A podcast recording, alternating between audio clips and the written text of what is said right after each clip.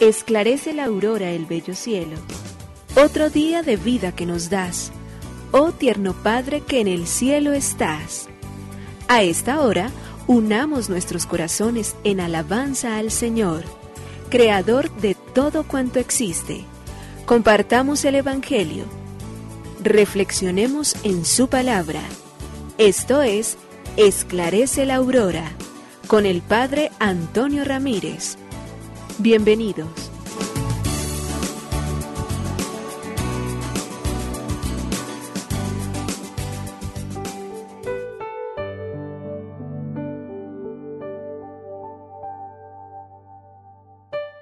Con los muy buenos días, hoy jueves 21 de octubre del año 2021 le damos gracias infinitas a Dios, nos ponemos en sus manos y le decimos que estamos eternamente agradecidos por llamarnos a vivir, que hoy queremos iniciar esta maravillosa aventura del día que coloca el Señor en sintiéndonos los más dichosos de todos los hombres en los cuales han puesto su confianza en el Señor.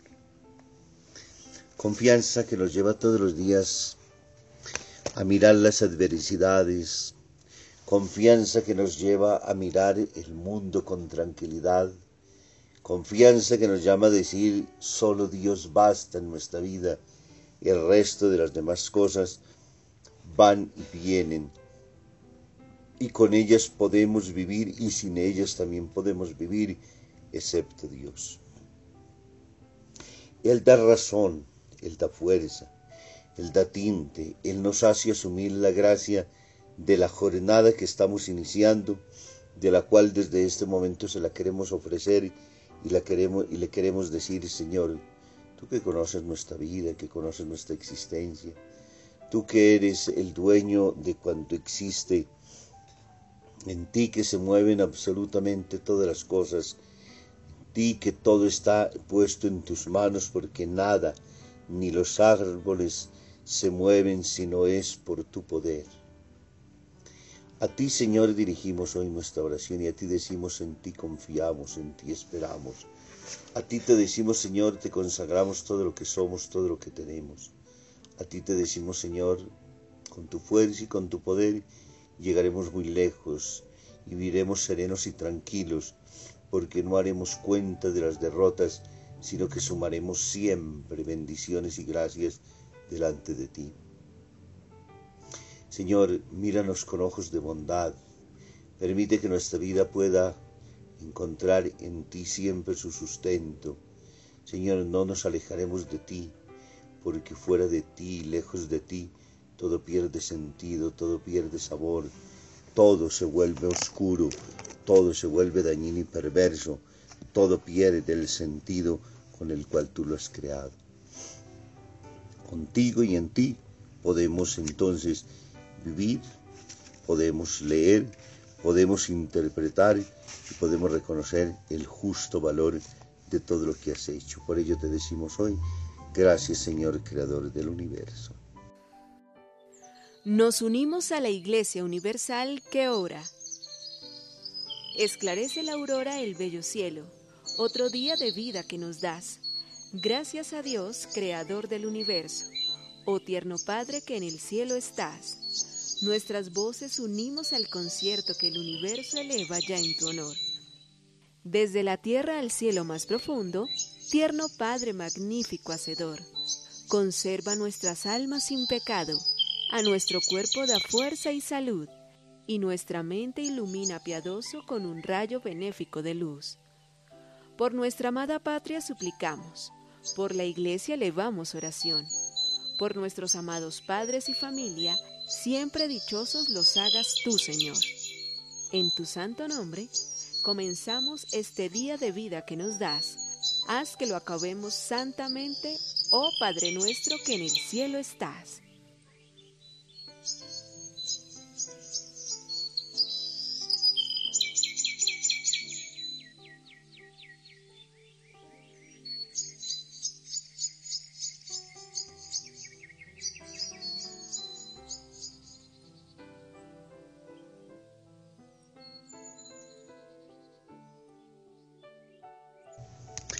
El perro del abogado. El perro de un abogado entra a la carnicería del lado de su casa y se come un, un filete delante del carnicero. Este indignado va a la oficina del abogado y le pregunta, si un perro se mete en mi carnicería y se come un filete ante mis propios ojos, ¿tengo derecho a exigir que el dueño del perro me pague el filete? Por supuesto que sí. Entonces págueme cinco euros del filete que se comió mi perro, su perro. El abogado saca de su cartera un billete de cinco euros y se lo entrega sin objeciones al carnicero. Este se vuelve su negocio, apenado por haber desconfiado del abogado. Una semana después, el carnicero recibe una cuenta de cobro del abogado por 50 euros, con una minuta de consulta sobre un perro que se comió un filete. Por 5 euros pagar 50 es un mal negocio. Si el carnicero no fuese un tipo pillo y, y exigente al abogado, seguramente éste no le hubiera cobrado jamás su consulta. El mal nunca se vence con otro mal. A veces nos pasamos de vivos, de inteligentes, de seguros. Y, eso provoca normalmente un mal mayor. Por ello Pablo en sus cartas y en la de Romanos nos aconseja siempre, no te dejes vencer por el mal, sino vence el mal a fuerza de bien, siempre, en todas las situaciones, en todas las circunstancias de la vida, en todos los momentos siempre, vencer el mal a fuerza de bien y no dejarnos ilusionar en un momento. Cinco euros que parecen un triunfo para pagar cincuenta, finalmente un mal negocio. Evangelio de hoy, Lucas capítulo 12, versículo 49. Jesús causa de división. Fuego vine a echar en la tierra. ¿Y qué quiero si ya se ha encendido? De un bautismo tengo que ser bautizado y cómo me angustio hasta que se cumpla.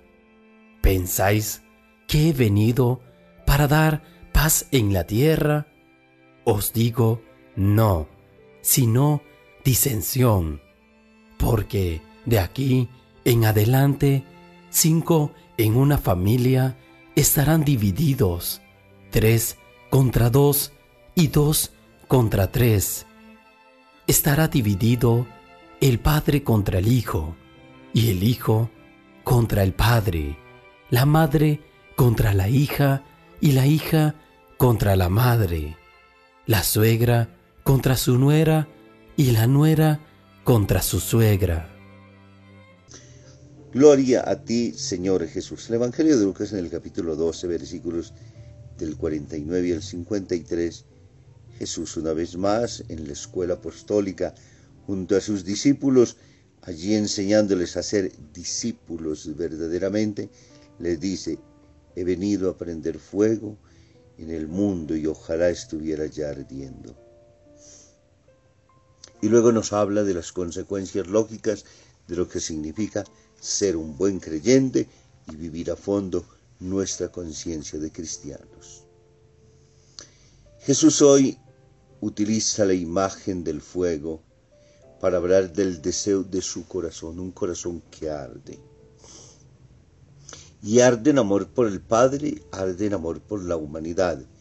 Hace pocos días hemos celebrado la fiesta de Santa Margarita María de Iracoc y lo que nosotros descubrimos en el Sagrado Corazón de Jesús y si lo volvemos en los ojos a, las meditaciones de Sor Faustina Kowalska en la hora de la misericordia nos hacen descubrir esas llamas de amor infinitas que Jesús tiene por Dios su Padre y por la humanidad entera. ¿Y cuál es su misión? Salvarnos. Que todos se salven y lleguen al pleno conocimiento de la verdad todos podamos recibir ese mensaje y que se puedan vencer todas las divisiones que existen en el mundo y podamos entrar en comunión íntima con el Padre. Jesús está ansioso de prender este fuego, el fuego del amor a Dios. Los santos son especialistas en hablarnos siempre, continuamente del fuego que los movía, de ese fuego que tantas veces los llamaba a estar siempre en el Señor, a internarse en ese corazón, a dejarse transformar por Él, a hacer de su vida la más rica y la más profunda de las experiencias sin permitir que nada ni nadie los quite de ese amor misericordioso de Dios. Santa Gema Galgani, por ejemplo, nos dice, siguiendo a Jesús, recordemos que somos seguidores de aquel Jesús que tanto padeció. No, no basta tener la cruz a la vista, llevarla a cuestas. Hay que tenerla en medio del corazón. Vayamos delante a Jesús crucificado. Miremosle, está clavado en la cruz y nosotros nos afligiremos si nos toca estar todavía un poco de tiempo a sus pies. Quien ama a Jesús es capaz de sobrellevar las más terribles cruces. Es tan fuerte su amor. Jesús sea nuestra única riqueza. El amor de Jesús pone a los que le aman a una total indiferencia, por lo cual todo lo que les sucede, dulce o amargo, es para ellos lo mismo. ¿Cuándo aprenderemos a conformarnos con el divino querer? Si Jesús está clavado en la cruz, no nos quejemos nosotros si tenemos que estar a sus pies. Pobre Jesús nuestro, yo quisiera tener un corazón formado por todos los corazones más enamorados de ti, oh Dios mío, para compadecerte y ayudarte. Que nunca suceda que dejemos a Jesús solo en el camino del Calvario. Tenemos que acompañarle no solo hasta el Calvario, sino hasta la cruz y hasta la muerte. Corramos a la cruz, nuevas cruces, abracémonos a ellas y digámosle, oh Cruz Santa, pensando en el infinito amor con que te abrazó Jesús, toma la firme resolución de nunca alejarte de ti. Jesús, dueño mío, cuando mi cabeza se acerque a la tuya, hazme sentir el dolor de las espinas que te punzaron, y cuando mi pecho se recline sobre el tuyo, haz que yo sienta la lanzada que te traspasó. He ahí un amor infinito, he ahí una expresión de una mujer que habiendo amado profundamente a Dios, sintiendo que el amor la ha encendido, ahora quiere encender al mundo también de esta misma realidad. Un fuego que purifique todos nuestros pecados, un fuego que nos haga a nosotros calentarnos para sentirnos hermanos los unos de los otros, un fuego que pueda hacernos sentir entonces el calor infinito de la familia, que nos ayude a buscar siempre todo aquello que vale delante de los ojos del mismo Dios, que nos haga ser capaces de superar todo, todo, absolutamente todo, de tal manera que viviendo en Él creamos y esperemos siempre la bendición y la gracia suya. Nos bendiga el Padre, el Hijo y el Espíritu Santo. Muy día para todos.